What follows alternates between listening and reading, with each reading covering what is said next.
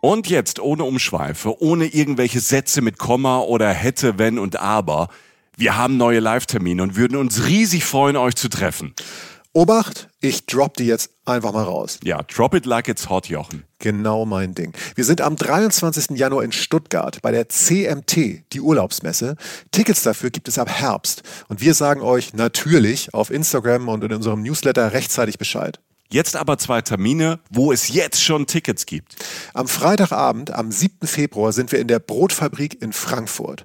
Und am 8. Februar, einen Tag später, sind wir auf der Volksbühne am Rudolfplatz in Köln. Wir machen jetzt Samstagabend Unterhaltung und es wird witzig, weil Jochen dabei ist. Und weil wir neue, fürchterlich peinliche Bilder von Michi zeigen. ja, ja. Dazu Reisegeschichten, Live-Podcast und ihr, die Reisen-Reisen-Community. Wir zwei freuen uns wirklich sehr. Extrem, extrem, extrem. Tickets für Frankfurt am 7. Februar und Köln am 8. Februar ab jetzt bei allen bekannten Vorverkaufsstellen erhältlich. Cool. Super cool.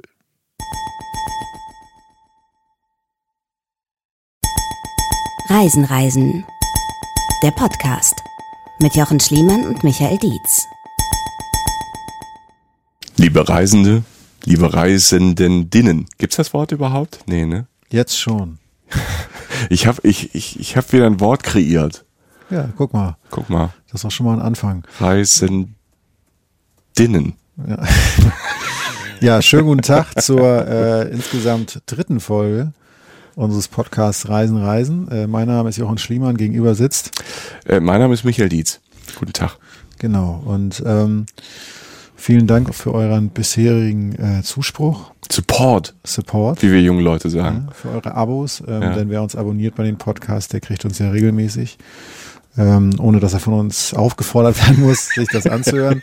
Das gleiche gilt äh, übrigens auch für unsere Facebook-Seite äh, Reisen, Reisen der Podcast und unsere Instagram-Seite, auf der ihr auch immer Fotos sehen könnt, auch teilweise, wie wir arbeiten. Das ist eher eine traurige Geschichte. Ja, aber das macht ja auch den Spirit dann aus. Ne? Wir kommen von ganz unten und reden über Sonne und schöne Dinge, also meistens schöne Dinge. Ja, also ohne beflügelte Fantasie würden wir das hier gar nicht durchhalten, äh, in dem Ambiente, in dem wir sitzen, aber mehr im Internet sozusagen dazu, jetzt wieder zu den schönen Dingen des Lebens, äh, nämlich dem Reisen. Darum geht es uns ja. Und ähm, Reisen ist ja mehr als für 200 Euro sich auf Mallorca besaufen. Nichts gegen Mallorca. Nichts gegen Nichts gegen Mallorca. Ja.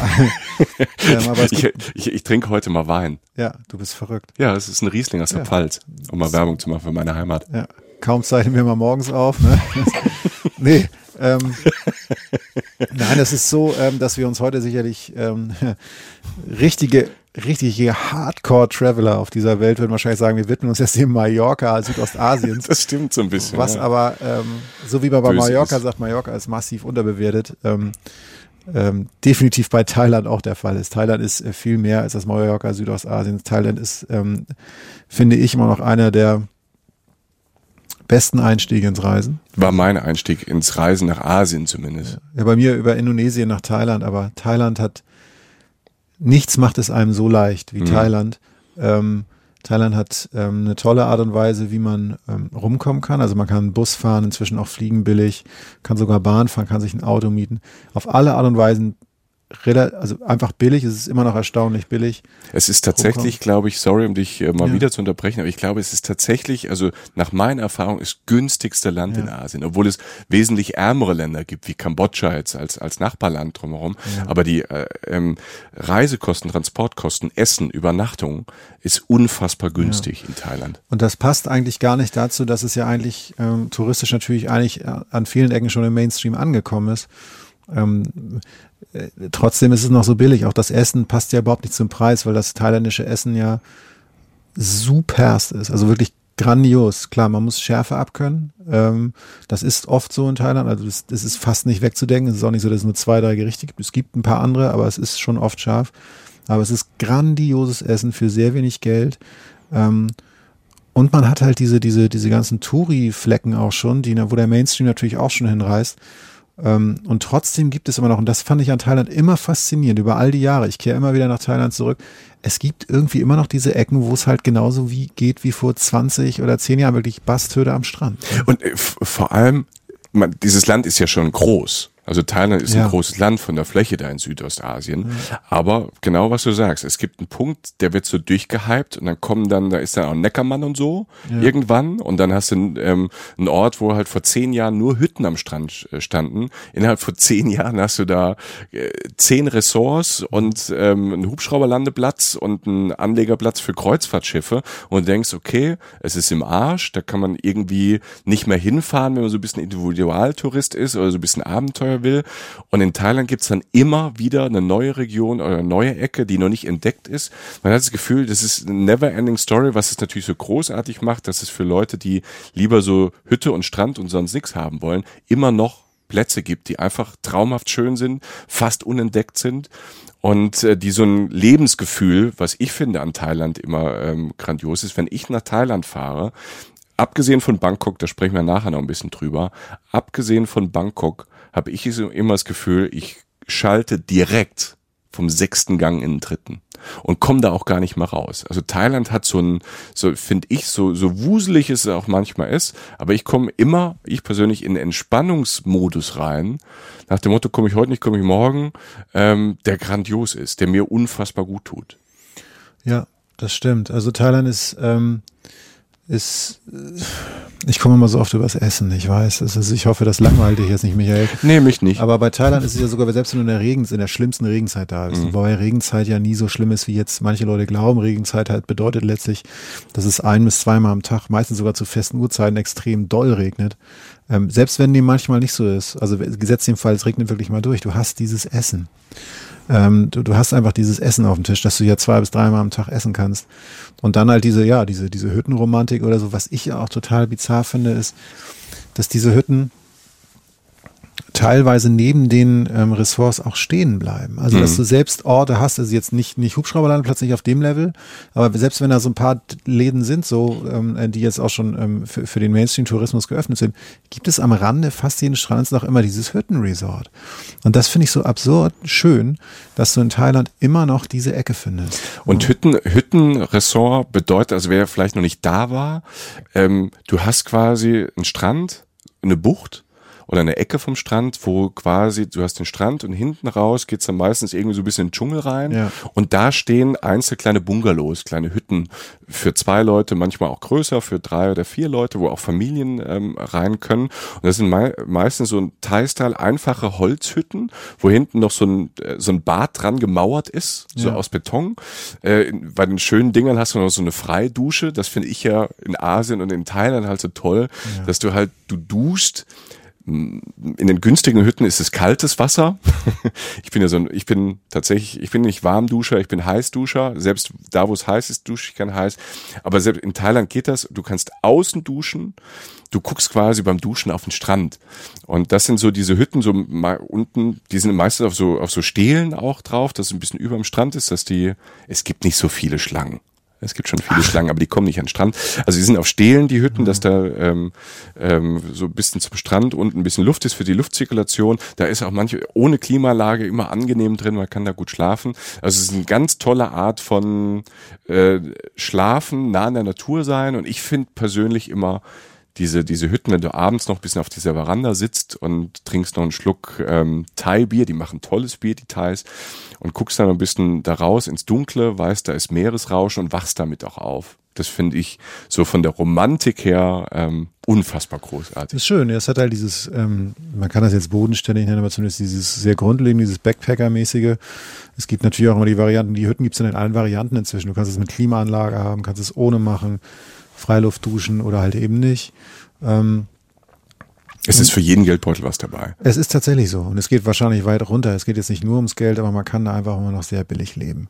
Und äh, genau dem wollen wir uns heute widmen. Machen wir eigentlich auch schon längst. Ähm, letztlich haben wir uns dann entschieden, in dieser Folge hauptsächlich über die, äh, über die Strände im Süden zu reden, weil viele Menschen wegen der Strände ähm, nach Thailand kommen und auch viele Leute, die Südostasien vielleicht ein paar mehr Orte besuchen, landen vielleicht am Ende am Strand in Thailand.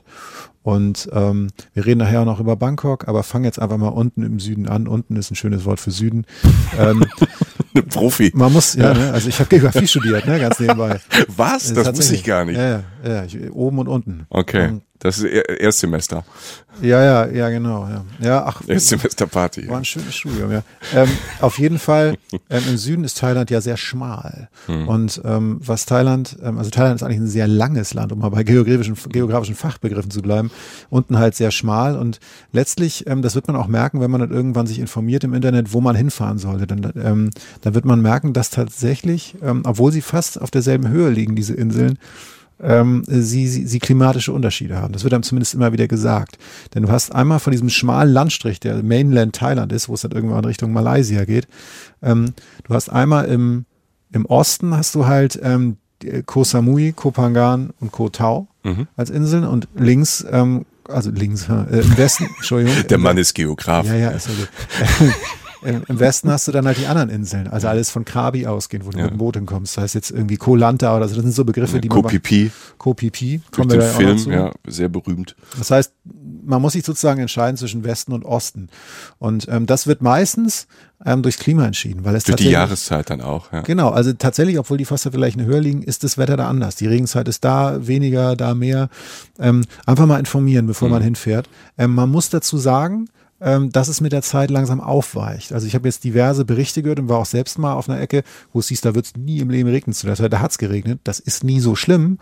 Aber äh, der Klimawandel ist insofern schon aktiv, als dass man das nicht mehr militärisch einteilen kann. Das war früher mal tatsächlich. Es war früher so, als ich die, die ersten Jahre in 90er nach Thailand gefahren bin, war es tatsächlich so, bis, bis November regnet's. Ja.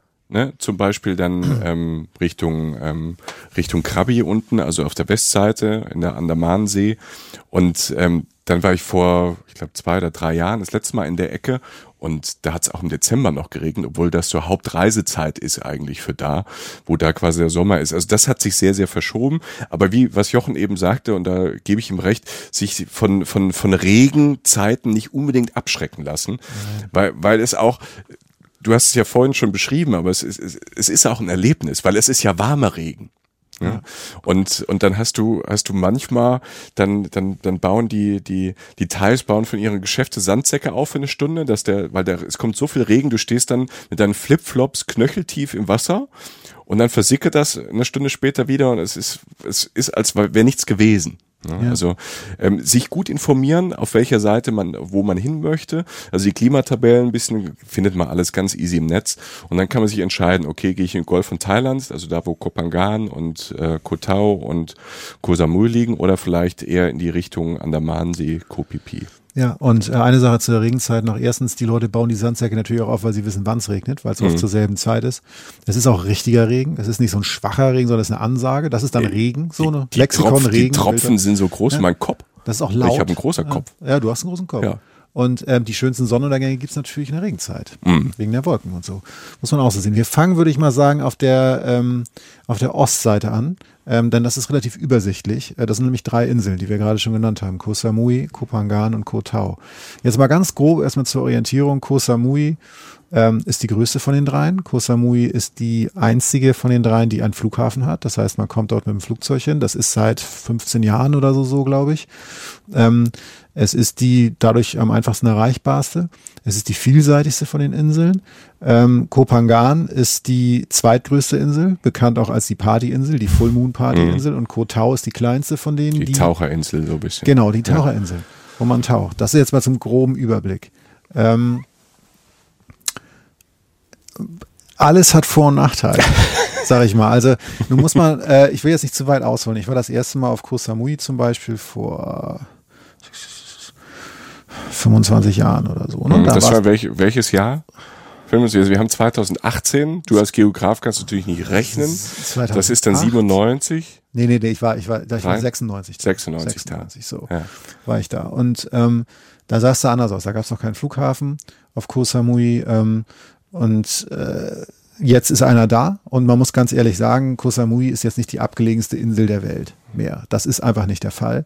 Ich, ähm, ich weiß, dass mir gegenüber jemand sitzt, der Michael, der jetzt nicht mehr nach Koh Samui fahren will. Mm -mm. Ne? Für, für, für ganz kurz, ich sag kurz warum. Ich war auch zu der Zeit da, so Mitte der 90er das erste Mal und fand es ein Traum. Es ist die Palmeninsel. Ja. Das heißt, glaube ich, Koh Samui übersetzt. Es ist wunderschön und es war auch eine Insel, wo es richtig schöne Hütten gab, richtig schöne Strände. Es gab aber auch Party und so, man konnte da richtig gut feiern. Aber es war noch nicht, wie ich das immer nenne, es waren noch nicht die großen Hotels da. Es waren nicht die Bettenburgen da.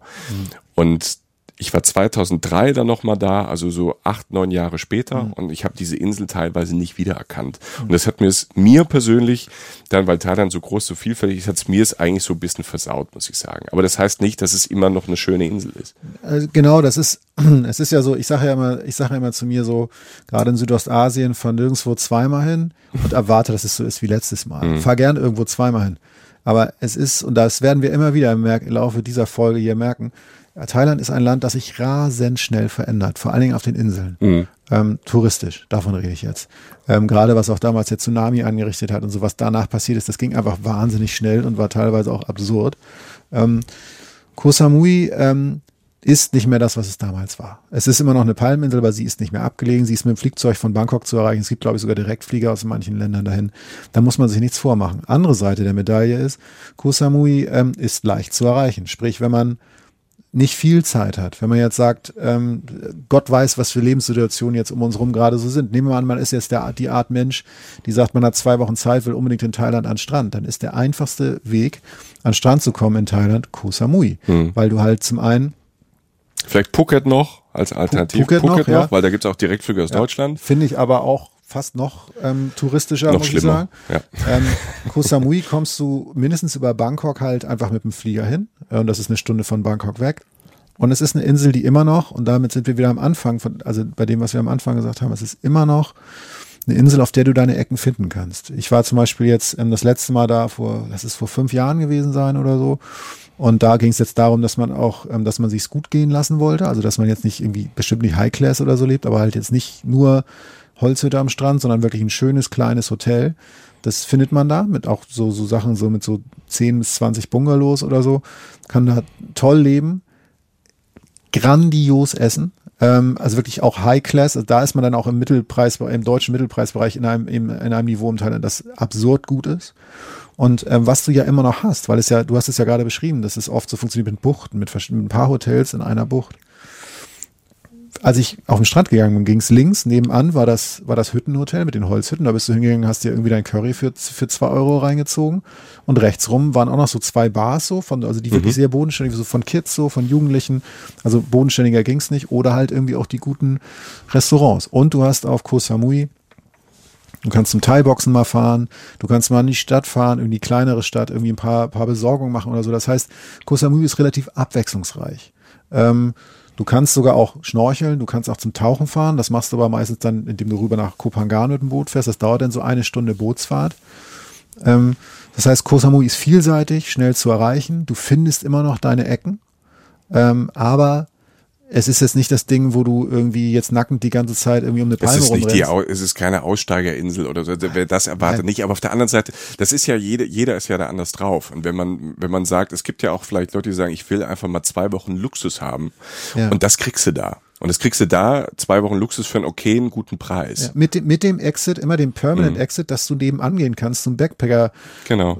äh, und dafür 2,30 essen kannst. Das heißt, mhm. allzu teuer wird sowieso nicht. Ja. Kopangan, um mal schon mal weiterzugehen, ist halt die zweitgrößte Insel von den dreien, also die mittlere Insel sozusagen. Ähm, da bin nee, mein, nee, mein Tauch, mein Tauchausflug von Koh Samui war tatsächlich nach Koh Tao. Mhm. Das ist die kleinste Insel. Das ist die Taucherinsel. Vielleicht kommt man da jetzt erstmal zu, weil das ist tatsächlich eine Insel, da fährst du fast nur hin, wenn du tauchen willst. Man kann da auch so chillen, keine Frage. Aber wenn du einen Tauchkurs machen willst, das hieß es jahrelange Teil, wenn du einen Tauchkurs machen willst auf der Welt, der billigste und der schönste, der ist in Koh Tao. Mhm. Weil Koh Tao hat diese Insel ist, die, die das bietet, zu thailändischen Kursen, trotzdem natürlich sehr hohes Niveau inzwischen. Ähm, und tolle, tolle Tauchgründe. Also da gibt's dann so Situationen, du sitzt ich habe da so einen Einführungstauchkurs gemacht. Also gehst, da gehst du so, lass mich lügen, ich glaube auf 10 Meter runter. Ich weiß jetzt gerade nicht, ja, 10, 13 Meter oder so. Und dann, ähm, das heißt Guided Dive. Das ist übrigens ganz interessant für Leute, die das mal ausprobieren wollen. Du brauchst dafür keinen Tauchschein. Du kriegst eine einstündige Einweisung und tauchst mit einem Guide.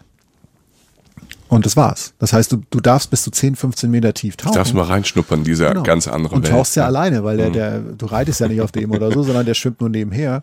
Und du sitzt praktisch da diese klassischen Dinger, du sitzt irgendwie am Boden auf einer Sandbank und so ein riesiger Schwarm Fische bildet so ein Strudel um dich rum, du guckst nach oben und denkst, du bist auf LSD oder was. Mhm. Ähm, oder schwimmst mit tollen Fischen und so. Ähm, das ist zum einen möglich von Koh Samui als Tagesausflug, aber von Koh Tao sowieso permanent. Mhm.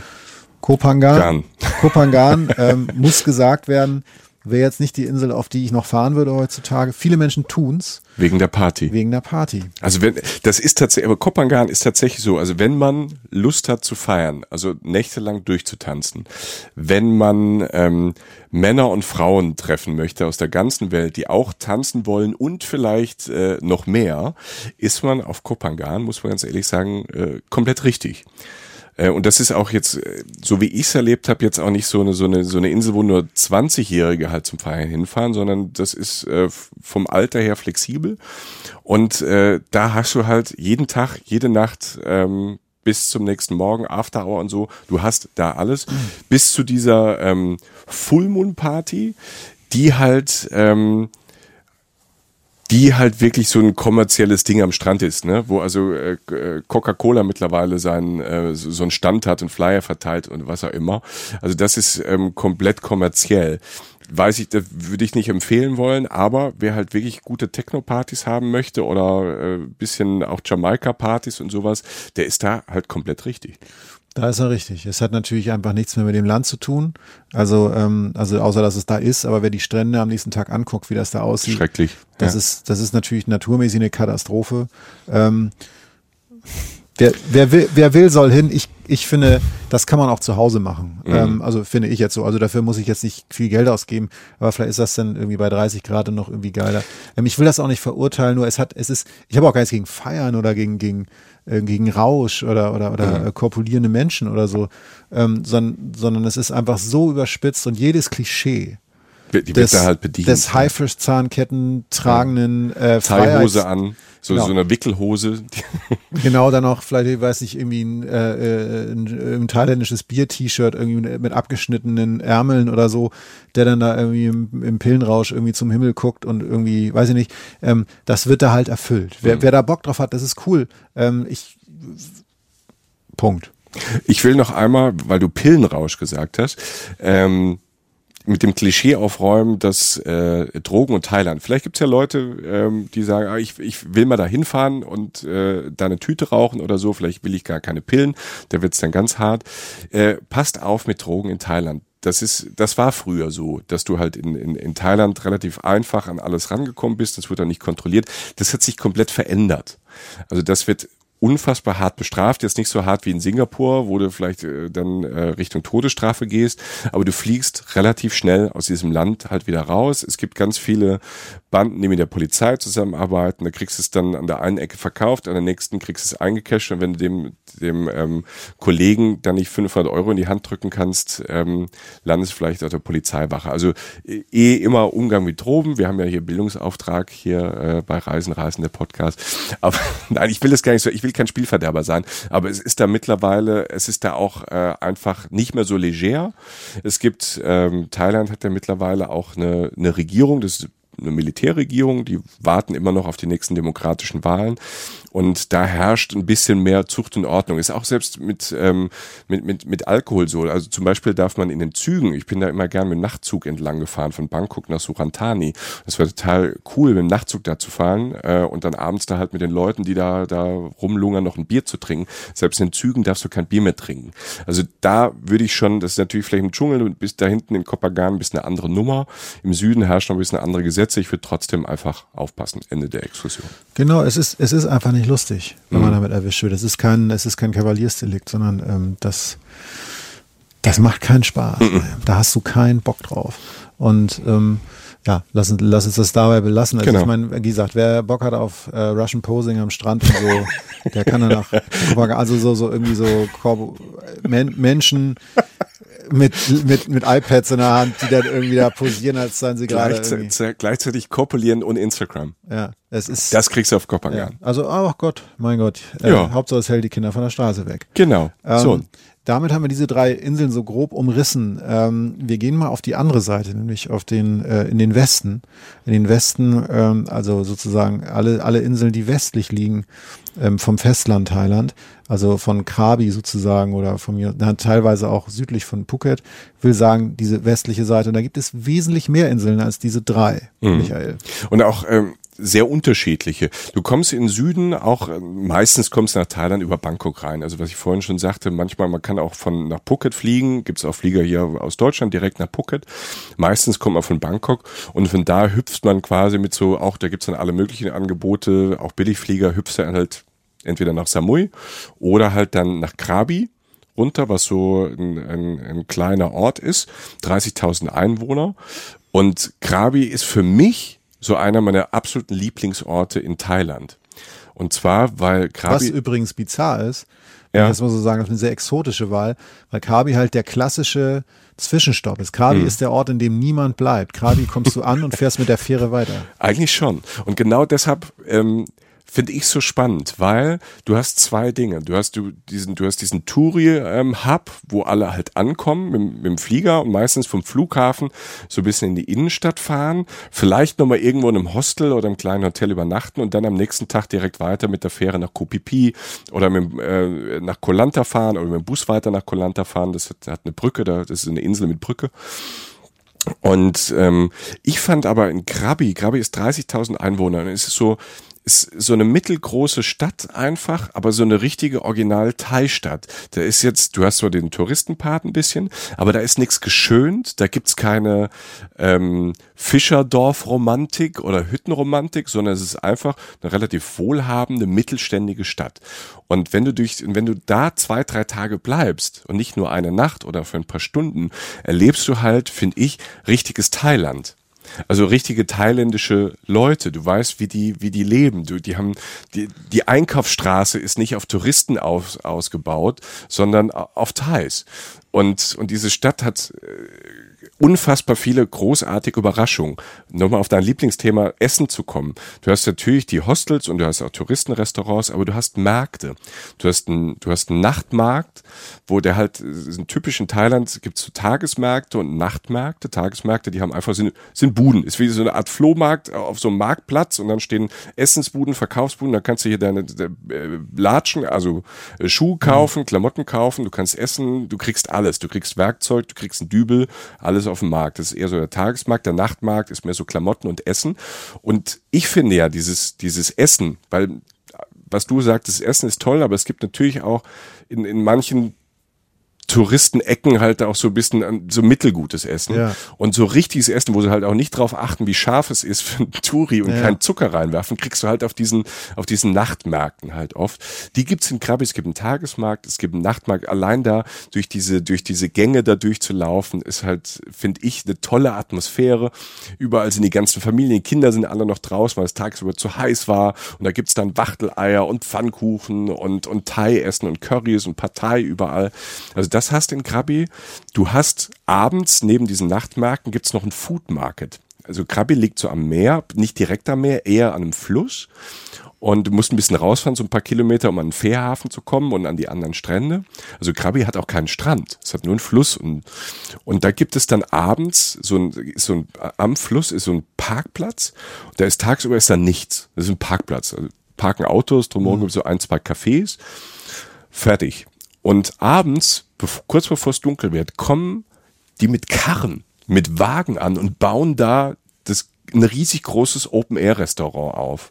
Also, ganz, also die haben dann alle, äh, jedes, jede Bude hat dann eine Nummer oder einen Namen und da sind ja so 50, 60 Buden, die, die machen so Plastiktische, Plastik, Plastikstühle, haben so halt, haben Speisekarten und alles und da kriegst du halt richtig Großartiges. Da kocht die Mutti und der Faddy und flambiert und macht alles. Du kannst zugucken, wie die mit ihrem Geschirr durch die, durch die Luft fliegen.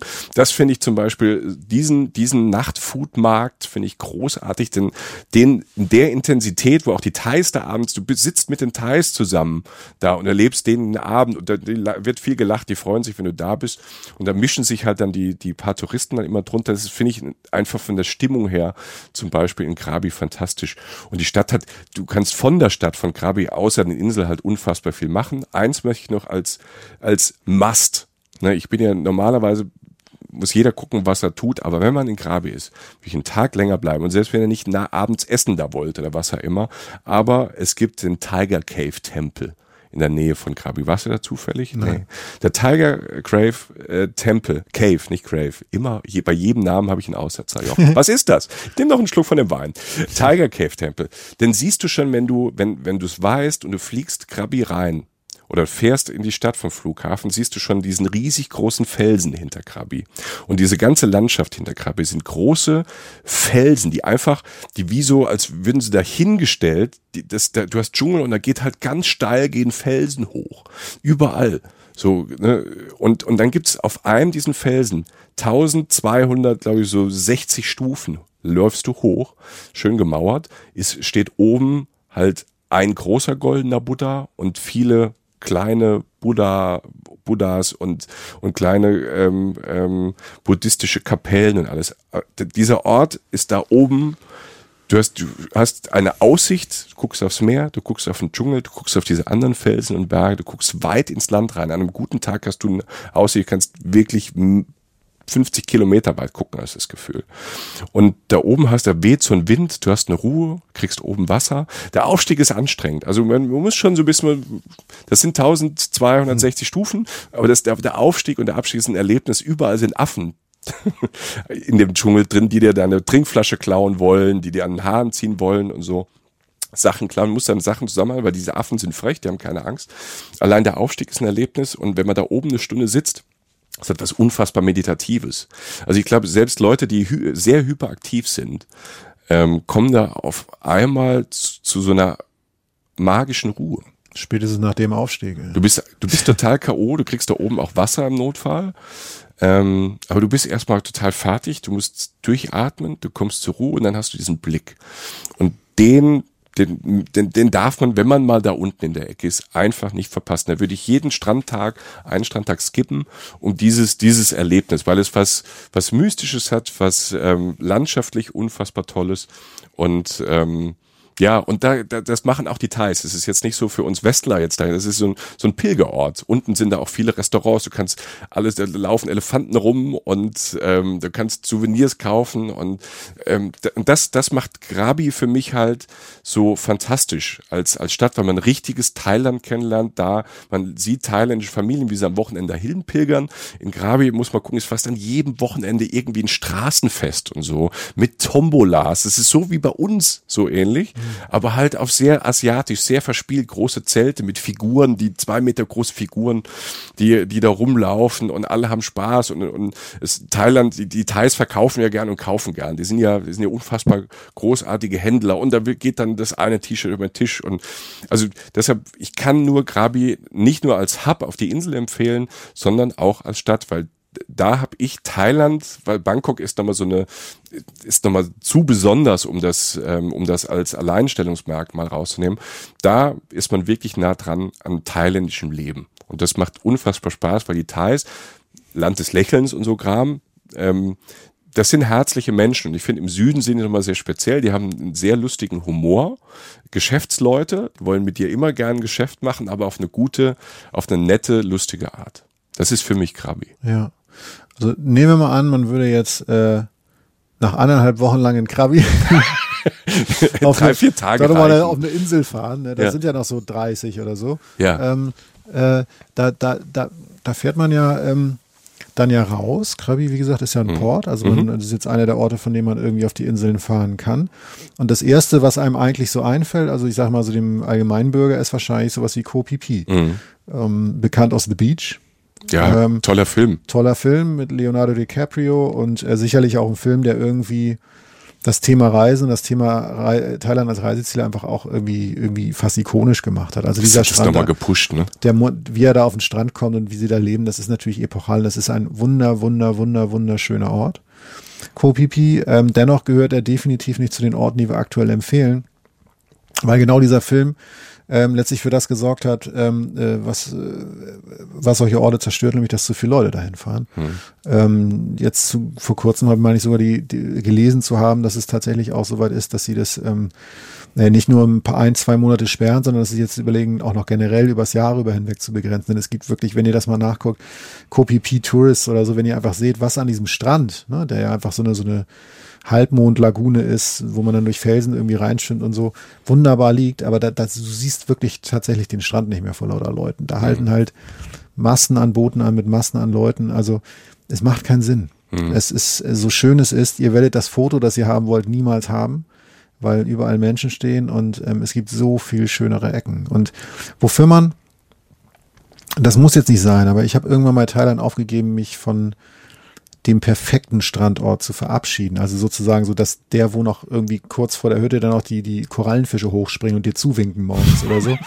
ähm, einfach weil Hallo die, Jochen. Ja, genau, morgen. Ja. Äh, die, die Plätze, die Plätze sind letztlich ähm, meistens dann schon erschlossen. Und es gibt ja auch, auch viele andere Orte. Und womit wir vielleicht bei einer Insel wären, die uns beiden in den Sinn kam, ähm, die jetzt gar nicht dieses, diese, die, diese ikonische Schönheit von, von, von Phi hat, sondern einfach eine Insel, die dir ganz ur, vielleicht eine ursprünglichere Schönheit hat, nämlich äh, äh, Koh Yum. Ne?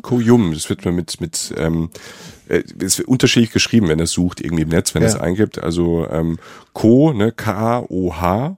Das und dann ist gibt's, immer Insel, heißt das. Das ist halt Insel. Und dann gibt's die Schreibweise J-U-M. Mhm. Es gibt auch Y-U-M und äh, der Norden der Insel nennt sich auch Kopu. Mhm. Wegen und, dem Berg. Da gibt es einen Berg. Und Freunde von mir sagen immer Kojum. Ich, ich, ich weiß mhm. nicht, aber es, sei es Kojum, Kojum, was auch immer, ihr werdet es jetzt, denke ich mal, finden nach all den Tipps. Ähm, ist zum Beispiel eine Insel, die einen jetzt nicht ähm, so bounty-mäßig anschreit mit ihrer Schönheit, also so nur türkises Wasser oder so, aber die halt zumindest vor einiger Zeit und jetzt glaube ich auch immer noch, aber auch wenn, wenn sich Orte in Thailand einfach immer schnell verändern. Das ist einfach so. Also für zehn Jahre ist irgendwas super und da muss man vielleicht woanders hin. Und Koyum ist jetzt vielleicht über den besten Moment hinweg, aber immer noch ein toller Ort. Ähm, es ist einfach eine Insel, die jetzt nicht irgendwie, wie gesagt, die nur irgendwie Korallenriffe aufbietet oder so, aber immer noch tolle Strände, also Strände, für die man hier immer noch irgendwie Geld bezahlen würde, irgendwie in mhm. Europa ähm, äh, aber halt ein bisschen ursprünglicher ist. Ähm, da, da ist dann dieses Thema mit, den, ähm, mit dem Strom, der einfach nur ein paar Stunden pro Tag an ist und so. Ähm, vielleicht ein, zwei kleine Backpacker-Hotels irgendwie am Strand, irgendwie, wo man abchillen kann, wo halt nicht alles perfekt ist, aber halt man seine Ruhe hat und so. Das heißt, solche Inseln, in dem Fall jetzt Koyum, irgendwie gibt es immer wieder. Die eine wollen wir jetzt mal nennen, aber es gibt bestimmt auch noch andere. Ja, also aber Koyum ist, fand ich so ein bisschen besonders, weil da unten im Süden ist es, ist auch keine Partyinsel. Nee, ne? null, null. Weil muslimische Insel, die meisten, ja. äh, die, ähm, der Süden von Thailand hat ja auch äh, ist, ist muslimisches Gebiet, wo die, die meisten Thais Muslime sind. Ähm, es ist eine super freundliche Insel. Also ich fand die Leute unfassbar freundlich, essen toll, Fisch frischer mhm. Fisch. Von der gibt's ja die Insel ja überall. Aber es hat nochmal so ein, so manchmal auch so beim Kochen noch einen muslimischen Einschlag. Mal, denn die Mischung, ähm, die Mischung finde ich immer ganz spannend zwischen Thai ja. und Muslim. Und, ähm, und man guckt, man guckt von da auf Kopipi. Also wenn man am Strand mhm. in der, in der, in der Hängematte liegt, guckt man auf Kopipi, was auch schön ist. Tolle Sonnenuntergänge da am Strand. Es ist halt einfach ein bisschen relaxer. Und solche, solche Inseln findest du findest du halt immer. Und es gibt so, ich finde, es gibt so Zwischendinge noch, und das kann man auch von Krabi machen. Ähm, Kolanta. Ja. Auch schon Klassiker, ja. ne, ähm, touristisch. Ähm, kommt man von, von Grabi auch entweder mit der hin, ist auch eine schöne Fahrt dahin zu fahren. Oder man ähm, kann mit dem Minibus dann einfach hinfahren, weil die so eine Brücke haben, geht beides. Äh, Insel auch mal sehr unterschiedlich, sehr auch so eine, um jetzt wie du als Geograf im Fachjargon zu reden, ist eine sehr lange Insel. Ja, ne? vielen Dank. Von oben nach unten ist die sehr lang. Ja, danke. Auch von rechts nach links schmal. Ne? ja, genau. Ich helfe, wo ich kann. Und ähm, das ist so äh, als Tipp, wir denken, wir denken ja an alle, ähm, ist eine super Insel für Familien.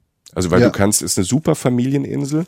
Ähm, es ist auch sehr freundlich. Es gibt äh, in allen Preisklassen ähm, Ressorts, Hütten, Hotels, ist alles da.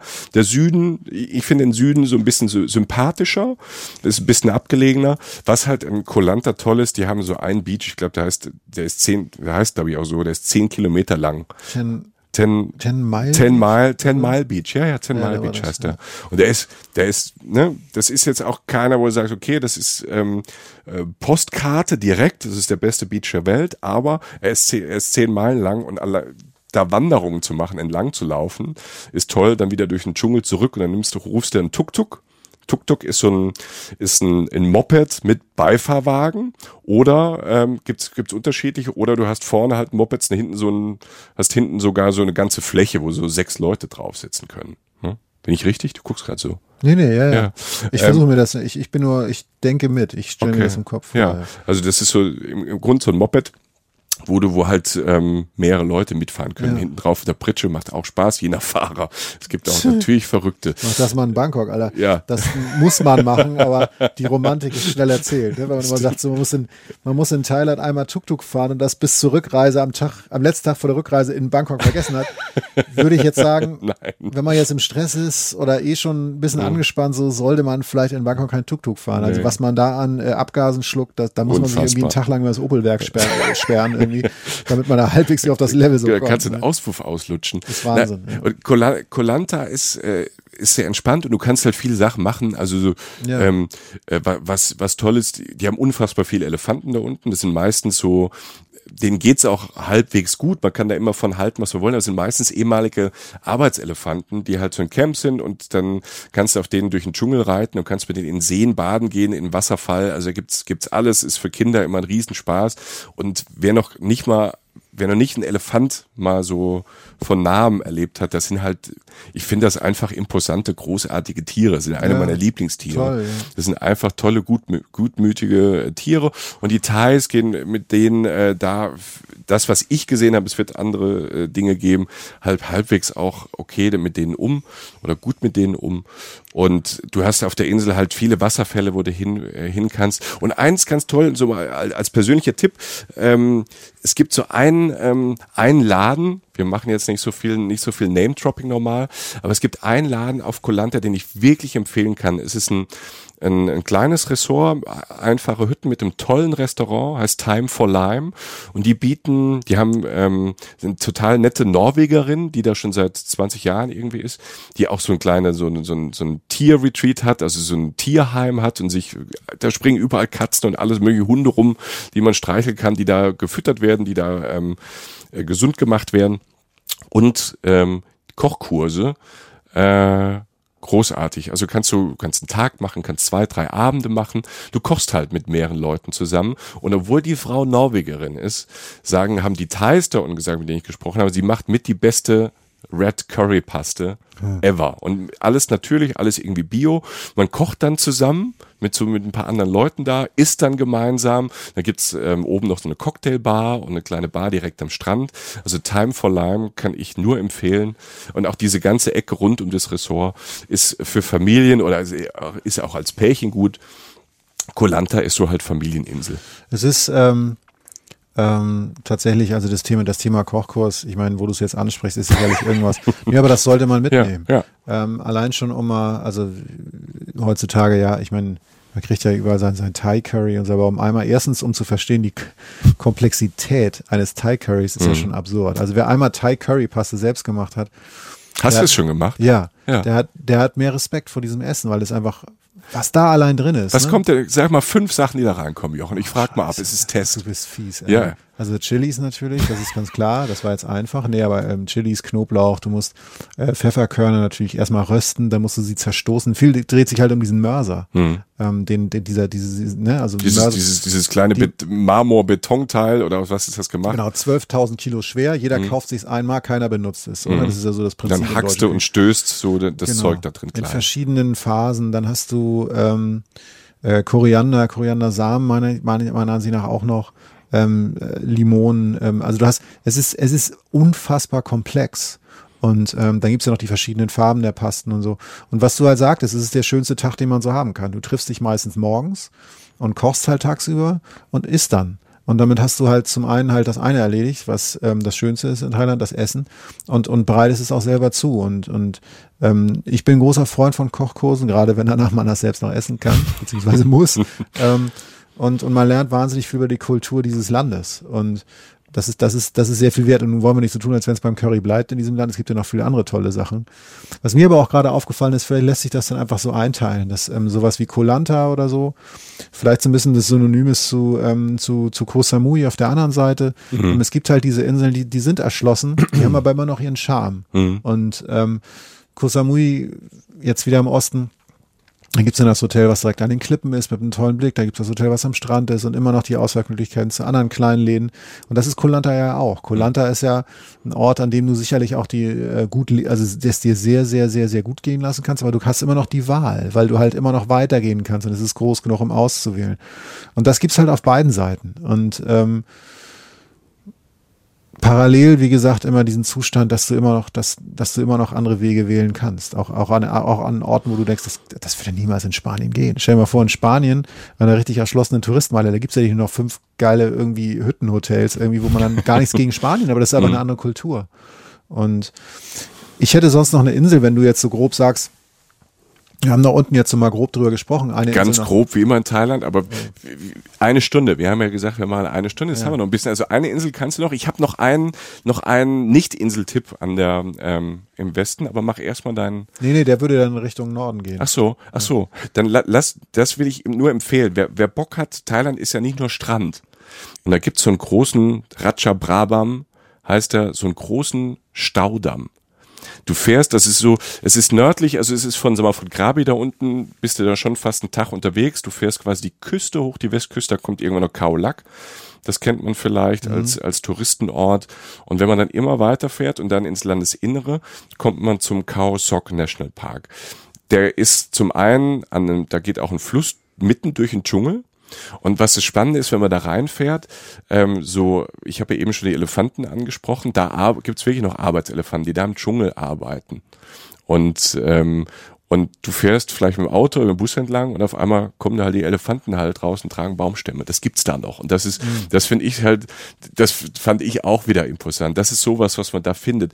Und ähm, das ist dann auch schon mittlerweile ganz gut erschlossen. Also du hast da auch schon deine, deine Hotels und alles mögliche an diesem Fluss entlang und kannst da halt Ausflüge machen in Dschungel, Dschungeltouren, Wasserfälle, volles Programm, traumhaft schön. Tiere gucken, Vögel gucken, Schlangen gucken, geht da alles. Ähm, und wenn man von da, von diesem Fluss so ein bisschen noch ein bisschen weiter fährt, kommt man diesen Raja Brabam an diesen Staudamm. Und ähm, das ist auch, da gibt so eine, so einen großen, großen Parkplatz und ähm, ein kleines Restaurant und dann kann man dann Touren buchen. Das ähm, ist aber nicht so viel los, weil es ja echt schon ein bisschen weit weg ist. Aber du kannst dir halt so ein, so ein Longtail-Boot mieten, zu zweit, zu dritt, zu viert oder zu acht. Du kannst auch so Gruppentouren machen. Ähm, ich habe das damals ähm, äh, zu zweit gemacht mit einem mit einem Kumpel und du fährst mit diesem Longtail-Boot über diesen über diesen, diesen Staudamm mhm. und dann hast du halt diese großen Felsen.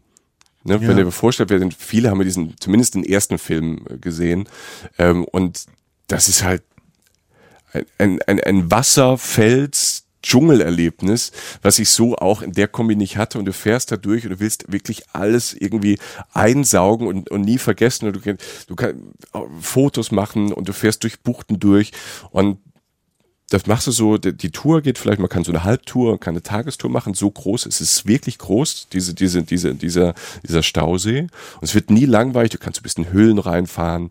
Und in, so, so fast in der Mitte gibt es, ähm, gibt es ein Dorf. Mhm. Auf, ähm, auf Stehlen, auf Pfählen. Mhm. Ist ein Dorf, halt auf dem See drauf. Da ist dann ein großer, so ein, so ein, so ein großer, so, so ein Damm, so ein Steg. Und dann sind halt um den Steg herum sind halt Hütten mit, mit dicken Pfählen halt ja. in, in, den, in den See rein und da leben Menschen, da leben Fischer. Und äh, mittlerweile, fr früher ging das nicht, mittlerweile kannst du theoretisch auch da pennen. Deshalb äh, kann ich nur empfehlen, einfach mal auf diesem See, wenn dann auch tagsüber die Tagestouristen weg sind, sitzt da halt da draußen auf dem Steg, auf diesem See, hörst den Dschungel und der Dschungel ist, also Geräusche im Dschungel, ich finde also die Geräuschkulisse im Dschungel, ja, ja. gerade nachts, wenn die einfach hören. Das, also das ist so, so einmalig äh, phänomenal, weil wenn du auch weg bist von, keine Ahnung, von einem Partystrand und nicht irgendwo ein Bass wummert, ähm, bist du halt da draußen. Und selbst wenn du nur mittags so mal einen kurzen Stopp für eine halbe, dreiviertel Stunde machst, du isst halt den Fisch aus dem See. Also der, der holt den halt, der, der Fischer holt den halt hinten aus dem Netz, wirft ihn, ähm, wirft ihn auf den Grill und du isst halt fangfrisch da so einen, so einen großen Fisch aus dem See. Also das kann ich wirklich nur empfehlen. Mal weg von, weg von Strand, kann man als Tagesausflug machen oder als zwei Tage machen. Ähm, hat mich total geflasht. Dschungelgeräusche. Ja, also es ist, es ist, ähm, finde ich immer wieder, wenn man an, so, an solchen Ecken ist und dann wiederkommt und das hört, was wir jetzt gerade hören, ne? Es ist so leise hier. Ich rede mhm. jetzt nicht von Fluglärm, Autolärm. Mhm. Der hat damit auch zu tun, natürlich, das macht es dann auch mal laut und so, ne? Jetzt zumindest wir beide, die in der Stadt wohnen. Ähm, Naturgeräusche, auch in Deutschland, in der Natur, da hörst du mal einen Uhu pfeifen oder so. Mhm. Ähm, was auch immer, soll das auch gar nicht bewerten. Wer einmal irgendwie im Dschungel wirklich war und den Sound da gehört hat, das ist nur Terror, ne? Die ganze Zeit. Großartig. Was machen die da, ne? Ja. Also wir haben schon irgendwann mal, als wir nicht pennen konnten, haben wir mal wie nachts so, so Insekten gezeichnet, also so eine riesen Insekt, das so, das so eine Geige oder ein Cello spielt oder so, mhm. weil du denkst, was machen diese ja. Tiere da, ne? Wahnsinn. Es ist, es, Super. ja, es ist, es ist ein Lautstärkepegel, den ich so, also gar nicht mal, ich kann den gar nicht so messen in, in nee. unserem Laut und leise, weil er, er ist auch nicht, so, du wirst auch nicht verrückt. Nö. Es ist jetzt nicht so ein, so ein Nervsound. Aber er ist so da. Ja. ja wenn du immer eine Tür aufmachst, denkst du, alter Schwede. Aber das ist halt, nicht so tief wie ein Bass, aber es wirkt wie ein Teppich, der einfach so da es ist. Es wummert ne? sowas und dann kommen halt ja. so was Schrilles dazwischen, ja. was Leises dann, dann, dann brüllt was, dann, ja, und, und, und ich finde auch diese, diese Wellen halt spannend, weil es gibt da so diese, diese, diese, diese Dschungellautstärke, die, die geht auch so in Wellen. Es wird manchmal so ein bisschen ruhiger und keine Ahnung, da knackt irgendwo wieder ein Ast, so irgend, irgend so ein aufgeschrecktes Huhn da, so ein, so ein Dschungelhuhn oder so ein Vogel, schreit halt einmal laut und dann geht's wieder los. Dann fangen mhm. alle wieder an. Dann mhm. machen alle wieder mit Stimmen da ein. Dann warnen sich gegenseitig. Und dann, also die, diese Wellen und die sich immer wieder neu zusammenstellen, das, das, ähm, das ist schon fantastisch. Und da hast du völlig recht. Also hier ist es dagegen. Also ich, ich hatte auch, ich weiß ja noch, wie ich das allererste Mal im Dschungel war, es war mal in Malaysia, ähm, auch in den 90ern, in so einem Bergdschungel und wenn du da das nicht weißt, nicht darauf vorbereitet bist, ich, ich war völlig baff. Hm. Also ich hatte nicht im Dschungel hatte ich alles Mögliche äh, assoziiert, aber nicht, dass es laut ist. Ja. Und nicht der, negativ laut, aber dass die Geräuschkulisse einfach groß. Ja. Und der Knall, der, der nächste Knall im Anführungszeichen kommt dann halt, wenn du zu Hause bist, wenn du dich dran gewöhnt hast und dann im Bett liegst nach irgendwie so einem Heimflug über elf Stunden, denkst du, was ist denn jetzt gerade los? Ja. Hier ist gar nichts los, Alter. Hier passiert gerade gar nichts um mich rum. Hier ist alles tot praktisch, ne? zumindest in der Stadt. Da sind Wände und manchmal heult noch eine Katze oder irgendwie, weiß ich, weiß ich, eine Mücke fällt um oder so, mhm. aber das war's dann ja. Ähm, du, was ich noch, eine Sache, die ich noch fragen wollte, ähm, bevor wir dann ein bisschen weiter nördlich gehen, ist, du redest viel von Autofahren. Mhm. Ähm, nun möchte man meinen, ähm, dass man jetzt so gerade in Ländern wie Thailand oder Südostasien generell, ähm, kommen wir ja erstmal gut mit Bus rum. Inzwischen Bus, auch Bahn. fliegen, alles gut. Ja. Du bist ja auch Autofahrer da. Mhm. Ähm, hat man ja erstmal, würde ich auch sagen, eher Respekt. Also das ist nicht der erste, weil, weil natürlich Straßenverkehr in solchen Ländern dann auch nochmal ein bisschen mehr Richtung Free Jazz tendiert. So. Ja, ja. Ähm, das ist, äh, das ist jetzt, also der, die Leute, die sagen, dass in Italien manchmal auch so unentspannt ist, würden sich in Thailand ja spätestens dann auch irgendwann mal umdrehen. Ne? Mhm. Ich, ich mix es halt gern. Also ich, ich fahre gern, ich fahre, ich habe ja vorhin erzählt, äh, so die Nachtzüge in Thailand, die, ähm, das finde ich ein Erlebnis, was ja. man auch unbedingt ähm, ähm, vielleicht einplanen kann. Da ja, selbst die Busse sind ja auch gut. Ja, du kannst die, ja super Bus Genau, reisen. oder auch Minibusse, dass du halt so mit ja. acht, neun Leuten fährst. Ja. Es ist teilweise manchmal so, tak so, so Taxi, so, so günstig, dass du halt auch einfach zu zweit 100 Kilometer im Taxi fahren kannst. Also es kommt immer drauf an. Also du brauchst keinen Mietwagen oder sowas. Aber Thailand. du machst es. Ich mache es, ich mache es aus dem Grund, weil weil ich dann manchmal, wenn ich gerade in den Gebieten, wo es jetzt nicht so touristisch ist, dann halt auch mal anhalten kann. Oder auch mal anhalten kann, wo normal man nicht anhält. Und das, das ist zum Beispiel auf dieser Strecke, die, die ich äh, sehr gern fahre, schon zweimal gefahren bin, weil sie sehr spannend ist, ist halt wirklich von, von Krabi halt ganz hoch Richtung diesem Khao Sok National Park und äh, wo man dann in Kaolack vorbeikommt ja. und so. Und da es, es gibt da gibt's noch Fang Nah auf der Strecke zum Beispiel. Das kennt man. Und dritter Film, mir fällt noch ein Film ein, Jochen. Dritter Film, Fang Nah. Das ist, ähm, ich weiß nicht, da ist, es gibt einen James Bond Film, der in Südostasien spielt und der heißt auch der James Bond Strand. Da hat's auch so komische Fels ähm, Felsformationen, die man aus, aus einem alten James Bond kennt. Ich glaube mit Roger Moore, ich, ich lüge jetzt, aber mhm. fang nah, kommst du da vorbei. Was jetzt, ähm, was auch so ein kleiner Hub ist, wo man auf ähm, äh, Koya Neu und so fährt, da sind ja auch nochmal Inseln da oben. Ähm, aber man kann da einfach mal diesen Orten halt halten und auf Märkte gehen. Und ich finde halt Märkte dann in Thailand, das finde ich im Auto dann spannend, wo wirklich kein Tourist ist. Die sind halt noch ein bisschen krasser. Ja, also die, die sind, krasser, die ja. sind halt krasser, so mit, keine Ahnung, das, ob man, ich finde das nicht gut, ne, aber lebende Tiere und alle, ne, das alles. Es ist halt, man, man, das ist eine andere Kultur, es ist ein ganz anderer Umgang. Das tut, ne, da, das zum einen, wie die Leute miteinander handeln, verhandeln, wie das dann aufgebaut ist, dass es auch in total manchmal nicht arm, sondern einfach scheppig ist. Ja. Also, dass es halt alles zu betoniert ist und manchmal überhaupt gar nicht diese, diese Teilromantik hat. Nein. Und das, und, und, und das finde ich halt spannend. So, mit einem Auto kann ich so ein bisschen mehr hinter diese gebauten Teilkulissen gucken. Und ähm, was du jetzt ähm, zum nächsten Punkt, Autofahren da. Ganz kurz. Ist machbar. Das, du musst halt, du musst, es ist äh, äh, Linksverkehr, nee, mhm. Rechtsverkehr. Was haben wir? Wir haben rechts. Wir haben rechts, das ist Linksverkehr. Da ist Linksverkehr. Das heißt, du musst schon mal ein bisschen umdenken. Ne? Das ist ja für viele schon mal so eine, ja. so eine Grenze. Wenn man das, man macht halt die ganze Zeit einen Scheibenwischer an, wenn man blinkt. Ne? Also das ist, das ist erstmal nervig. Ne? Und es sieht bescheuert aus, man fühlt sich immer wieder depp. Wenn man diese, wenn man das überwunden hat und nicht direkt in Bangkok anfängt, zu Auto zu fahren, sondern in sowas wie Krabi oder Phuket, wo es entspannter ist. Die haben breite Straßen, die Infrastruktur ist super. Du hast Autobahnen, du hast Bundesstraßen. Also das ist nicht das Problem.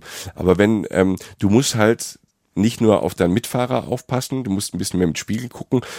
Du musst auf Hühner, auf Kinder und auf alles ein bisschen mehr aufpassen. Aber dadurch, dass du halt nicht wie ein, wie ein Berserker wie hier äh, zwischen Düsseldorf und Köln auf der A57 160 Gummi gibst, also Sonntagnachts, wenn keine ja. Baustellen sind.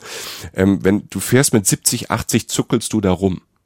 Und dann finde ich nicht, dass es besonders anstrengend ist. Und ich finde einfach die Freiheit, ähm, zu sagen, mal, ich fahre meine Geschwindigkeit, ich halte da an, ich kann da nochmal einen Abstecher machen, finde ich gerade in so Ländern halt nochmal spannend. Ausnahme, ich bin einen Tag, und dann kommen wir vielleicht nochmal kurz nach Bangkok, einen Tag in Bangkok Auto gefahren und das ist wirklich das Wildeste, was ich hier erlebt habe. Also das ist, das ist wirklich wild. Und da bin ich, und ich würde mal jetzt von mir sagen, ich bin jetzt ein ganz erfahrener Autofahrer, auch in so, in so Ländern, weil ich das schon immer irgendwie so ein bisschen gemacht habe. Aber da bin ich auch an meine Grenzen gekommen und trotz Klimaanlage ähm, habe ich drin mehr geschwitzt als draußen bei 32 Grad, um mal so ein Grad mehr ein Bild zu bauen kann ich nicht empfehlen, in Bangkok selbst aufzufahren. es gibt auch zu viele Möglichkeiten. Öffentlicher Nahverkehr in Bangkok ist ganz toll. Ich würde da nicht mit dem eigenen Auto rein rausfahren, ganz ehrlich. Ähm, eine Sache, die wir noch nicht als Verkehrsmittel genannt haben, ähm, was natürlich auch eigentlich fast zum Teil ein Erlebnis mindestens auf einer Insel gehört, ist natürlich das Mofa-Fahren. Ja, ähm, muss sein, ne? Also, wir, wir, also ich möchte das jetzt nicht propagieren hier oder halt irgendwie Leuten sagen, sie sollen ein Risiko eingehen, aber wir, ich meine, Entschuldigung, aber wir beide haben wahrscheinlich, ohne dass wir miteinander darüber miteinander gesprochen haben, beide schon irgendwie eine Bermuda-Shorts, im besten Fall mit dem, mit dem Wife-Beater, also mit dem Unterhemd an oder ja. halt von mir aus ohne Helm, vergiss es. Ja. Ähm, einfach auf, auf einer Mofa sind wir irgendwie durch die Botanik gerast. Ja. Ähm, das ist verantwortungslos. Inzwischen ja. würde ich den Helm wahrscheinlich tragen, keine Diskussion. Aber das ist. Ähm, du hast da ein Helmgesicht, Jochen was ist das denn für eine Aussage? Du hast deinen Helm, Alter. Ähm, du brauchst deinen Helm.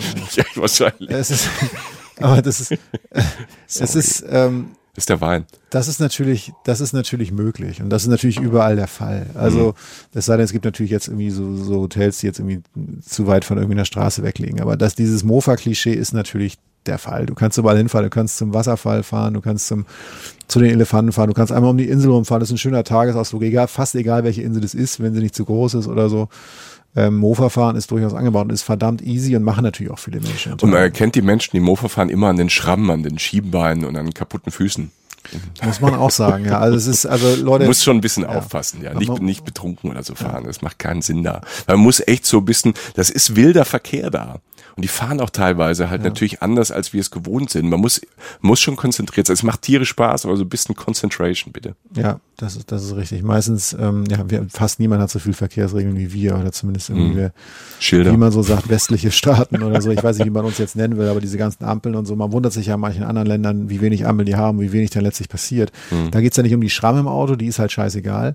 Aber so richtig schlimme Sachen passieren den Leuten dann ja auch nicht so oft, wie man meint, äh, äh, wenn man vergleicht, wie wenig äh, verkehrsregulierende Schilder, Ampeln die oder so, was auch ja, immer haben. Ähm, ein ganz kurzer Cut. Wir machen, lassen Bangkok komplett ausgehen, sondern auch nach Coach, nach Koh Chang und hören dann auf. Ja, ja. ich glaube auch, ja. Wir sind genau gut in der Zeit. Super. Ja. ja wir können noch äh, Chang machen und vielleicht noch so hinten raus, dass wenn wir eh bei Apps und alles möglich sind, wie gut vernetzt Thailand ist, so das vielleicht noch zwei, drei Minuten, dass du, wenn du dort bist, überall WLAN hast am Strand, mhm. dass du, sollen wir das am Schluss so hinten raus ja, noch machen? Ja, ja. Okay. okay. Ähm, eine Insel, die mir noch einfiel, die, ähm, nicht in der Region liegt, also in Südthailand, von der wir jetzt immer geredet haben, aber die vielleicht noch erwähnt werden sollte. Da gibt's ein, zwei auf der Ecke. Ich war jetzt auf der einen, ähm, die heißt Koh Chang. Es gibt noch einen Koh Chang. Ich wollte gerade sagen, ne? Ja, aber es gibt einen Koh Chang relativ nah an Bangkok. Also will sagen mhm. südlich von Bangkok. Ähm, da fährst du so zwei, drei Stunden hin. Das heißt, wenn du jetzt zum Beispiel das Thema hast, dass du was habe ich gehabt? Damals, als es, ich weiß gar nicht, wie das heutzutage mit, Wies, mit einem Visum für Myanmar ist. Ja? Ich habe damals auf ein Visum für, für Myanmar gewartet und das konnte ich nur in Bangkok beantragen. Damals war das zumindest so und hatte fünf Tage Zeit. Da denkst du, jo, ab auf eine Insel. Mhm. Damals waren die, äh, die Billigflieger noch nicht so, nicht so üblich und die muss man ja auch nicht immer nehmen. Denn, wie gesagt, von Bangkok aus mit dem Minibus, da sind wir wieder, dauert es zwei bis drei Stunden oder so, inklusive Fähre, bis du halt auf Koh Chang bist. Koh Chang ist eine Insel, das heißt Golf von Thailand, ne? Mhm, Golf von Thailand ist die Ecke, ja. Ähm, Golf von Thailand. Ähm, wie gesagt, Kleinbus, Fähre hin, bist du da, relativ groß, also ist jetzt nicht so die, die kleinste Insel von allen, aber halt auch dadurch hat dadurch einiges zu bieten, also auch Elefanten und so. Und auch da, ähm, Gab's gutes Essen? Ja, es, Sorry, es ist so, nee, aber es ist, es ist so, du bist, du bist dann halt, du bist dann relativ schnell am Ziel. Ne? Du ja. hast halt, du hast halt den Strand da, du hast die Hütten da und so. Also ich will nur sagen, man muss jetzt nicht zwingend in den Süden fahren, um in Thailand eine Insel zu haben. Und das ist schon eine schöne Insel, ne? Das ist eine sehr schöne Insel, ja. eine sehr vielseitige Insel. Du kannst auch, ähm, ist übrigens rüber nach Kambodscha, also zum, nach Osten hin gibt es auch einige Inseln in Kambodscha. Kambodscha ist ja auch stark im Kommen irgendwie. Da gibt es auch einige Inseln, die genauso das mit Thai-Inseln aufnehmen können. Ähm, ich wollte diese Insel einfach nur nennen als mögliche Alternative für Leute, die gar nicht so weit fahren wollen, falls sie von mir jetzt auch in Bangkok mal arbeiten oder, oder länger da bleiben müssen oder wollen, irgendwie aus irgendwelchen Gründen. Das ist so ein Wochenendausflugsding. Ne? Das würde ich jetzt nicht für einen Tag zwingend mhm. machen, weil dann ist die Reise doch schon ein bisschen lang. Aber über ein, zwei Nächte geht auch einiges. Ne? Ach, Thailand. Thailand ist äh, so großartig.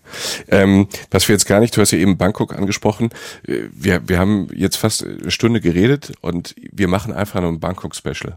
Wir machen irgendwann nochmal ein Bangkok-Special, weil über Bangkok kann man eigentlich auch fast eine Stunde reden. Bangkok ist äh, ein Erlebnis für sie. Es hat so viele Facetten, ähm, das sollten wir uns gönnen. Ja. Genau. Und viel, viel, viel, ähm, sehr unterbewertet. Ja, ja. Ähm, ähm, Bangkok ist unterbewertet, weil Bangkok allein ist schon ein Film für sich. Mhm. Deshalb machen wir da auch dann einen eigenen, einen eigenen Podcast zu Bangkok. Ähm, ja. äh, was ich noch äh, erwähnen wollte, weil wir jetzt schon so ein bisschen zum Ende kommen und dann ja auch immer hier nochmal für uns trommeln, ne? hier unsere äh, sozialen Kanäle, hier geht so uns äh, auf Instagram und auf Facebook und äh, da haben wir auch immer Bilder und alles mögliche und abonniert uns bei iTunes gerne und äh, eurem Podcatcher des eures Vertrauens.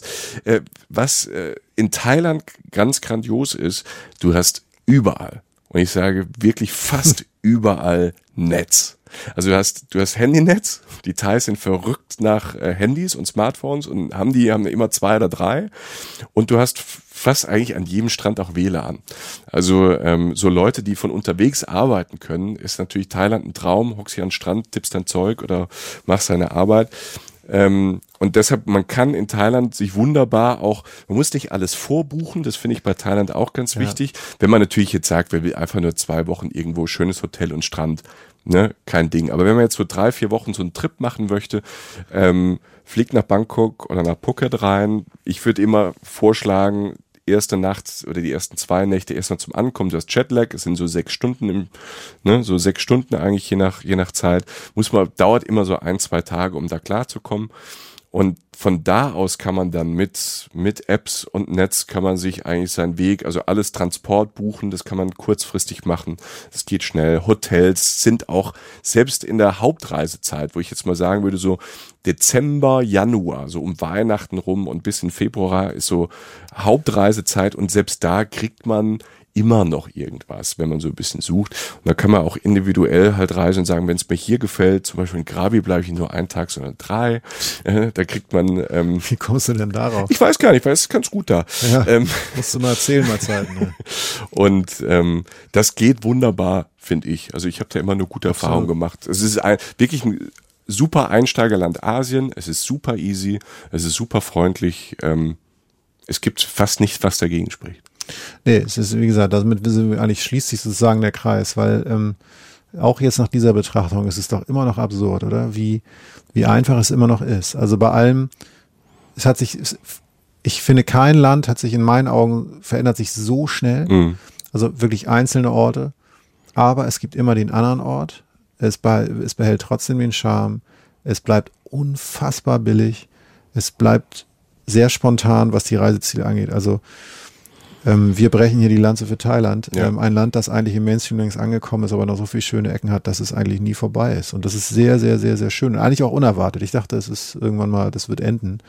Aber es ist für jede Ecke von Urlaubern alles, was es so gibt. Jeder, egal was man will, es ist immer noch äh, ein Ziel, bei dem fast jeder findet, was er will.